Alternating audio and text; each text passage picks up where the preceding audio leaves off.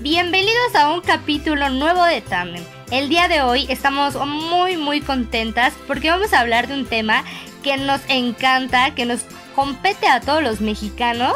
Es la Revolución Mexicana, ANIP de la Rev. ¡Tarán! El día de hoy se encuentra con nosotros Mariana. Saludos Mariana. Vamos a hacer fiesta por esto del aniversario de la revolución. ¿O? No, ¿eh? Porque es tiempo de pandemia. Por supuesto que sí, hacemos un Zoom donde todos podamos estar, brindar cada quien desde su casa con mezcal y tequila. ¿Cómo no? ¿Cómo no? Sí, me late. Súper, pues vamos a platicar un poquito de este acontecimiento que pasó hace mucho tiempo. Sin duda, pues la Revolución Mexicana marcó, marcó la historia de nuestro país durante el siglo XX. Para los que no saben, todo esto inició un 20 de noviembre de 1910 debido al levantamiento en armas de los campesinos por la lucha del derecho de las tierras controladas por ejidarios, banqueros y mineros. Y también por otro lado, como antecedente para que ustedes vean ahí que sí estudiamos historia, se encuentra la dictadura de Porfirio Díaz en México desde 1876. Pero ustedes se preguntarán, o a lo mejor no, pero ustedes sí se van a preguntar en esta ocasión en dónde estaban las mujeres en esos momentos. O sea, ¿qué hacíamos? Porque yo, yo cuando me pongo a leer de la Revolución Mexicana, veo como a puro señor, a puro hombre, ahí con los machetes, las armas y todo. ¿Y las mujeres qué hacíamos en ese entonces? Exacto. ¿Cuál era el papel que desarrollaban las mujeres, no? Dentro de la Revolución Mexicana. Pues verás, amiga, que las mujeres se convirtieron en uno de los factores más importantes para llevar la guerra que se extendía, pues ellas se encargaban de diversas labores, desde procurar los alimentos y lavar la ropa hasta el cuidado de los heridos de las batallas. Pero no solo eso, sino que también participaban en las estrategias de combate al convertirse en una especie de espías e incluso en traficantes de armas y combatientes razones por las que eran llamadas las soldaderas o adelitas. ¿Cómo ves? Oye, está, está bueno para todos los que no sabían qué chingados hacíamos en la Revolución Mexicana, pues aquí tienen la respuesta, o sea, no nada más somos unas chingonas para el tema de lavar ropa, procurar los alimentos, cuidar a los heridos, también nos metíamos dentro de la estrategia y los combates. ¿Cómo ves? Qué chingonas somos, ¿eh? Pues la verdad sí, ¿sabes? Yo en, bueno, mis bisabuelos, por parte de mi abuelita materna, vivieron eh, esta época de la Revolución Mexicana y bueno, yo no los conocí porque pues ya serían unos señores muy muy grandes, pero mi abuelita me cuenta que a ella le contaban que a las algunas mujeres que eran de recursos mayores, o sea, que eran de riquezas o vamos, no tan como de un nivel bajo social, las las escondían por debajo de su piso, o sea, tenían como unas compuertas en su piso en donde las escondían, para que no se las robaran los revolucionarios, para que ellas fueran sus soldaderas. No manches, pues, pues está cañón, está impresionante, pero ¿tú sabes por qué se les llamaba Adelitas? No, amiga, cuéntame por qué se les llamaba Adelitas. Yo les voy a contar, les voy a contar el chisme, amigos. Se les llama Adelitas porque Hace mucho tiempo, en, esas épocas, proveniente de una familia acomodada, nació en Ciudad Juárez, Chihuahua, el 8 de septiembre de 1900 y fue nieta de Rafael Velarde. Pero ¿quién era Rafael Velarde? Pues un destacado general juarista que luchó contra el imperio francés. Adela, a sus 13 años, se incorporó a la lucha revolucionaria como enfermera en el grupo formado por Leonor Villegas, en ese entonces presidenta de la Cruz Blanca. Fue ahí donde Adela le dio el nombre a sus, pues a las denominadas Adelitas, ¿no? A las típicas Adelitas, que fueron mujeres que durante la revolución atendían a los heridos, cargaban armas, se, se, encargaban de entregar los alimentos a los heridos, a los voluntarios, a las personas que estaban ahí luchando y en algunos casos, fíjate que también luchaban cuando el momento lo requería. ¿Cómo ves? Pues le tenía que entrar al quite. Entonces, eso tiene algo que ver con el famoso corrido que conocemos, ¿no? Claro que sí, claro que sí. Les quería yo comentar que es súper curioso que en estos tiempos, pero desde antes, las mujeres hemos salido al quite, como dice Mariana, y hemos dado la cara, hemos reforzado el equipo y en todos los aspectos, no nada más como en la cocina, como les mencionaba, y esto es un Oscar, nos merecemos un Oscar, aplausos, este, que el palco se ponga de pie, porque aquí está cabrón el asunto, ¿eh? Pero oye, cuéntame más sobre la creación de ese corrido. Bueno, pues ahora que me comentas que todo el nombre de las Adelitas viene de una señorita llamada Adela, pues tiene mucho más lógica la historia del corrido, porque verás que la historia de su amor con el sargento Antonio Gil del Río Armenta, miembro de las fuerzas de Francisco Villa, fue la razón por la que se creó este corrido. Durante la batalla de Gómez Palacio Durango, la más sangrienta de toda la revolución, el sargento del río salió herido y Adela, al ser enfermera, lo atendió. Antes de morir, Antonio del Río le dijo a Adela que en su mochila le dejaba un regalito, el cual era el famoso corrido. La historia de estos personajes la podemos encontrar en el Museo de la Revolución en la Frontera, ubicado en el centro histórico de Ciudad Juárez. Oye. ¡Oh! ¡Qué cañón! ¿Qué onda? Qué manera tan hermosa de declarártele en tu lecho de muerte a una mujer. y qué triste, ¿no? También. Pero qué manera, qué manera de, de declararte. Imagínate, es, está raro, ¿no? Porque ahorita en la actualidad nadie te dedica corridos ni, ni te escribe canciones ni nada. Solo te mandan el link de YouTube y ámonos, ya está. Te mandan el link de Spotify y ámonos, ahí te quedas. ¿eh? ¿Mandé? Es otro tema que me gustaría tocar más adelante en algún podcast. Para saber, ¿es machismo o romanticismo, amiga? El hecho de que te escriban una canción. O sea, pongamos en contexto que el corrido decía, y si Adelita se fuera con otro, ¿no? Ajá. O sea, estaba así como, te deseo, te amo, voy a hacer todo por ti. Y dice, y si se fuera con otro, la seguiría por tierra y por mar, ¿no? Ajá. Y entonces, o sea, te está diciendo que era un hombre enamorado, pero pues ahí también nos falta la versión de Adela, ¿eh? Sí, sí, pues sí le dio su entre o, o le dijo sale vaya a la primera. Pues ya sabemos que es un tema siempre que siempre quien cuenta la historia, sea Caperucita o el lobo, pues la va a contar a su modo, ¿no? No vamos a saber nunca. Yo más bien eh, no he puesto tanta atención a la letra, me la sé así como pues de primaria, ¿no? Pero nunca le he puesto tanta letra, digo, tanta atención a la letra. Voy a hacerlo y te voy a contestar tu pregunta si es machismo o romanticismo. Porque hasta donde yo sabía, pues era romántica.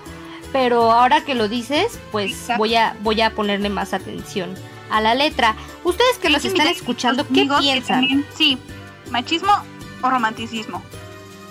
No sé, échense un volado, a ver, díganos ustedes qué piensan. Pero en esta época, ustedes dirán, bueno, ¿y los niños qué pedo, no? ¿Dónde estaban? ¿Dónde estaban? O sea, uno no los puede dejar ni dos minutos porque ya, en estos tiempos ya rompieron algo, se salieron, se lastimaron, etcétera, ¿no? Te, te pintaron toda la pared. Les voy a contar que en cuanto a los niños, pues según la edad que ellos tuvieran, participaban en diferentes actividades específicas, pero siempre se relacionaban con el movimiento revolucionario. ¿Pero qué tareas? Bueno, alguna de estas tareas pues fue que a partir de los 5 años de edad los niños hacían labores conjuntas con las mujeres. Pues básicamente esto de ayudar con el cuidado del ganado, cargar agua, llevar alimento a los revolucionarios, o sea, como un chalancito chiquito que le dices, vete a traer esto y ahí va corriendo, vete a dejar esto y ahí va corriendo, ¿no? Ándale, pero, pero acá nos gastamos que los tres pesos en la maquinita, oye, ¿hiciste alguna vez eso? Sí, amiga, qué oso, pero sí lo llegué a hacer de llegar sin, sin tortillas y sin dinero. yo también, pero a mí me encantaba jugar KOF, es como de peleas y, ay, no, no, no, no, no. Ahí me entretenía mil horas hasta que mi mamá salía ya con la chancla en la mano y ya cuando la veía, si yo la veía de lejos, ya, sabía que era muerte segura en mi casa y ya. Llegaba yo corriendo, luego hasta traía yo nada más que un peso y mi mamá me decía, oye, es que esto no es lo que te encargué. yo, ay, pues quién sabe, así me dio el señor, pobre señor. Pero... Perdón, señor de artillería si nos está escuchando. Sí, saludos. Y también hay otras actividades, por ejemplo, los niños de entre 7 y 9 años, ellos continúan con algunas de estas tareas, pero ahora del lado de los soldados rebeldes, por lo que comenzaban a empaparse, por así decirlo, del modo que operaban ellos. Es decir, igual eran como chalancitos chiquitos que ahora estaban a cargo de los soldados y ellos les iban explicando, les iban enseñando cómo estaba la onda de las armas, cómo se tenía que limpiar, cómo se tenía que portar un arma, cómo disparar, etcétera, ¿no? ¿Cómo ves? Tan chiquitos y tan, tan locotes. Súper, súper fuerte. Sí, oye, está cañón, porque ahorita pues, los niños de 7 y 9 años, ¿qué hacen? Nada. Se la pasan en el TikTok. Xbox. ¿No? O, se ponen a jugar, o mamá, préstame el celular. Digo que entre 7 y 9 años, pues. En mis épocas era la cosa diferente y salíamos que en la bici y cosas así. Sí, yo también me la vivía en la calle jugando fútbol con mis primos. Pero bueno, eso, eso era en esa época. Y bueno, déjame contarte que a partir de los 10 años de edad ya les eran asignadas labores de guerra y tenían entrenamiento militar. Y aunque su principal tarea era la del espionaje, en muchos casos ya se les enviaba directamente a combate, por lo que podían portar armas militares. ¿Puedes creerlo? Ay, no manches, pero bien chiquitos, oye. Infancia arruinada. Eso sí es una infancia arruinada. Nada de que sus historias detrás de los backyardigans y todo eso. O sea. sí, ¿qué, ¿qué onda con estas épocas, no? Pero fíjate que ahorita. A ver, te ahí te va la pregunta y les va a todos los que nos están escuchando.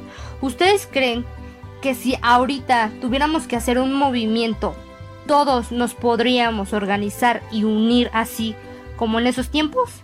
Mm, pues yo realmente no sé, amiga. Creo que depende también como del contexto que esté pasando en el país, ¿no? Claro. O sea, tendría que ser muy, muy grueso. Digo, lo hemos visto en años anteriores. Eh, por ejemplo, en tiempos de terremotos, cuando hay inundaciones, pues por lo regular el pueblo mexicano se ha unido para ayudar a, a sobresacar esas esas desgracias, ¿no? De, desastres naturales y así.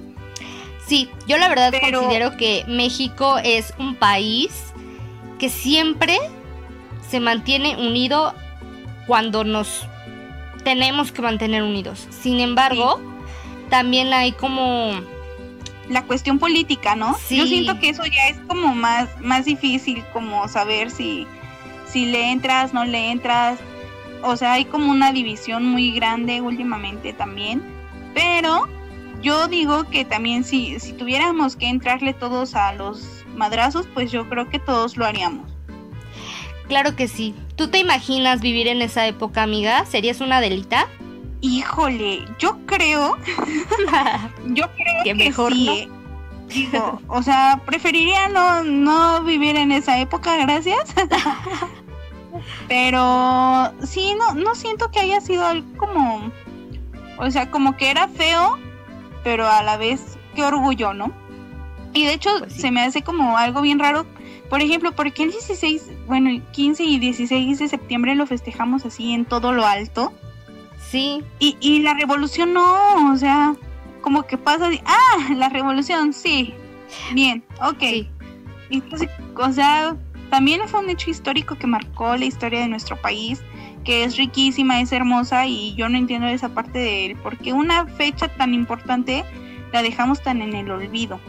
Que para nosotros los godines sí es, fíjate que una fecha que pues nos va bien, ¿no? Porque es día inhábil, la recorren, entonces pues nosotros sí nos acordamos. Oye, pero también está esta onda de que por ejemplo, de que los niños luego a veces no saben ni por qué. ¿Sabes? Es así como, oye, no vas a ir mañana a la escuela y todos felices y tú Pero no saben por qué. Ajá. No, pues no tengo ni idea, pero obviamente en otros momentos, no momentos de pandemia, chicos, no nos empiecen a atacar de que, ah, ahorita ni están yendo a la escuela. Pues, o sea, estamos refiriéndonos a cuando no hay pandemias. sí, pues fíjate que a mí me pasó algo así curioso, igual con un sobrino que tengo que me dicen, no voy a ir a, no voy a tener clases, quién sabe qué, y yo, ah, no, pues qué chido, ¿no? ¿Por qué?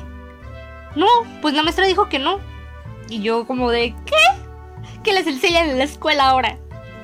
Sí, o sea, imagínate, si nosotras que somos una generación eh, no tan mal en cuestión de educación, ¿te imaginas ahora que los morros no, no le ponen atención tanto a los maestros y que se la, o sea, no sé, mi abuelita dice que a nosotros nos hizo falta educación, ahora imagínate a las nuevas generaciones.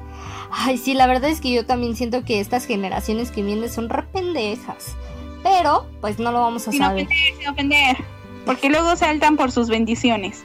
Ay, pues no. Pues las cosas como son. O sea, tú le preguntas a un niño las, las tablas de multiplicar, no se las sabe. Pero le preguntas una rutina, un baile de TikTok y se la sabe. O sea, ¿qué onda? Exacto, sí. Mamás, pongan atención en eso. Y papás. Sí, los papás también, ¿eh? No se los dejen a los abuelitos. Los abuelitos hicieron mucho con atenderlos a ustedes. Ya, óigame. Pero bueno, esto fue el día de hoy una pizquita de la Revolución Mexicana. Pero no queremos irnos sin antes hacerles algunas recomendaciones. Cuéntanos, amiga. Oye, sí, yo les voy a recomendar, miren, estamos hablando de este tema de que a los niños les cuesta mucho trabajo la escuela y cosas así, tocar temas así como lo que es la revolución. Entonces, pues yo les quiero recomendar este libro y se los voy a dejar aquí en las imágenes de nuestro video. Si nos estás viendo por YouTube, si es por Spotify, pues síguenos en Instagram eh, como equipo Tandem y ahí vas a poder ver la imagen del libro del que te estoy hablando. Se llama La Guerra de los Gatos. Es una cosa del libro extraordinaria, amiga, que yo lo leí cuando estaba chavita y pues bueno, te cuentan esta versión eh, de la revolución, pero con unos meninos. E, es una cosa hermosa y el autor es Agustín Cadena. Si pueden leerlo, creo que también está en PDF. Si no, búsquenlo, neta se lo súper recomiendo. Es un libro para todas las edades. Nada aburrido, súper relax, está... O sea, si es de esos libros que vale la pena leer, así tengas 35 años. Sí, oye, qué bonito. Yo lo voy a leer. Nunca lo he leído, pero la verdad es que ahorita estoy buscando como otras cosas. Y sí, me lo voy a chutar a ver qué onda. Yo les quiero recomendar un libro, no es tanto de lo que venimos leyendo, digo, de lo que venimos hablando, pero me gusta mucho. El libro se llama El viaje de los colibríes y es de Suezurita, que es una autora pues mexicana que no es muy conocida. El libro está súper cool, o a mí, al menos a mí me gusta, porque habla de una chica, una joven, que fallece su mamá. Fallece su mamá y ella se siente muy triste, se siente muy sola, muy deprimida, lo normal en una situación eh, como estas. Entonces ella decide viajar, ¿no? Viaja y empieza a conocer otras cosas, empieza a conocer otros lugares, se enamora, aprende otras cosas, se emborracha, etcétera, etcétera. Es una novela muy cortita, pero me gusta. Si tienen ahí como un chancecito, léanselo con un cafecito.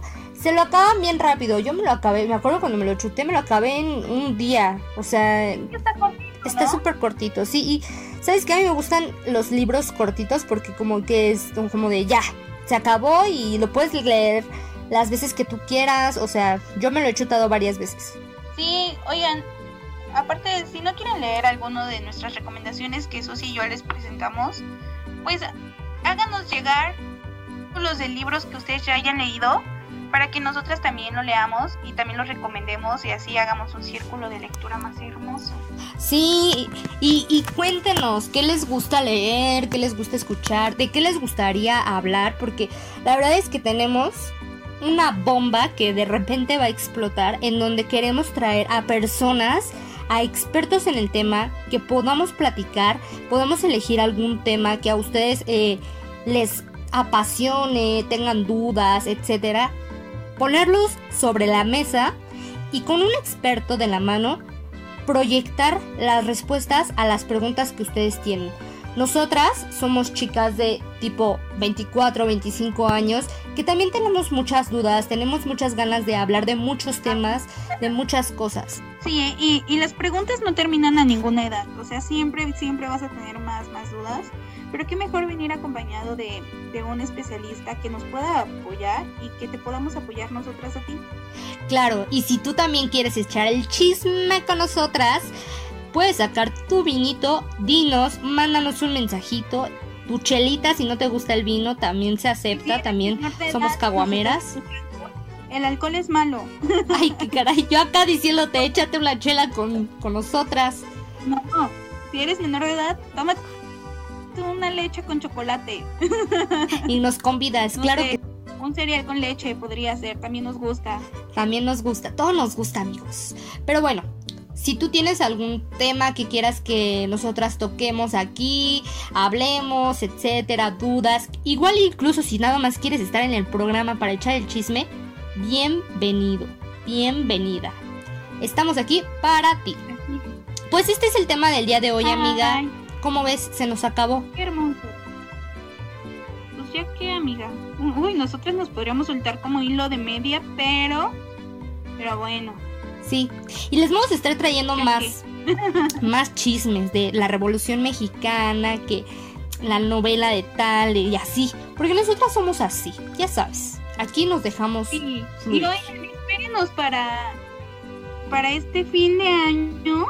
Venimos con todo. Esperemos que no se pierdan de nuestros podcasts porque más adelante les tenemos muchas sorpresas también en cuestión de temas y aparte en regalos, ¿eh? Así que no se despeguen de canal, tanto de YouTube como de nuestro Instagram, como de Spotify, como de nuestro Facebook y Twitter.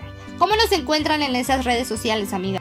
Sale, pues aquí les vamos a estar mostrando en una imagencita y ya les dije, si no tienen imagen, tranquilos, no se preocupen, nosotros les hacemos llegar nuestra imagen, cómo nos pueden encontrar en todas las redes sociales. Estamos, pues depende de la red, porque porque digamos que hay redes sociales que no tenían disponible nuestro nombre. Gracias, gracias por, por robarse nuestros nombres. Pero bueno, nos pueden encontrar en Spotify como Tandems, con la M y la S al final mayúsculas.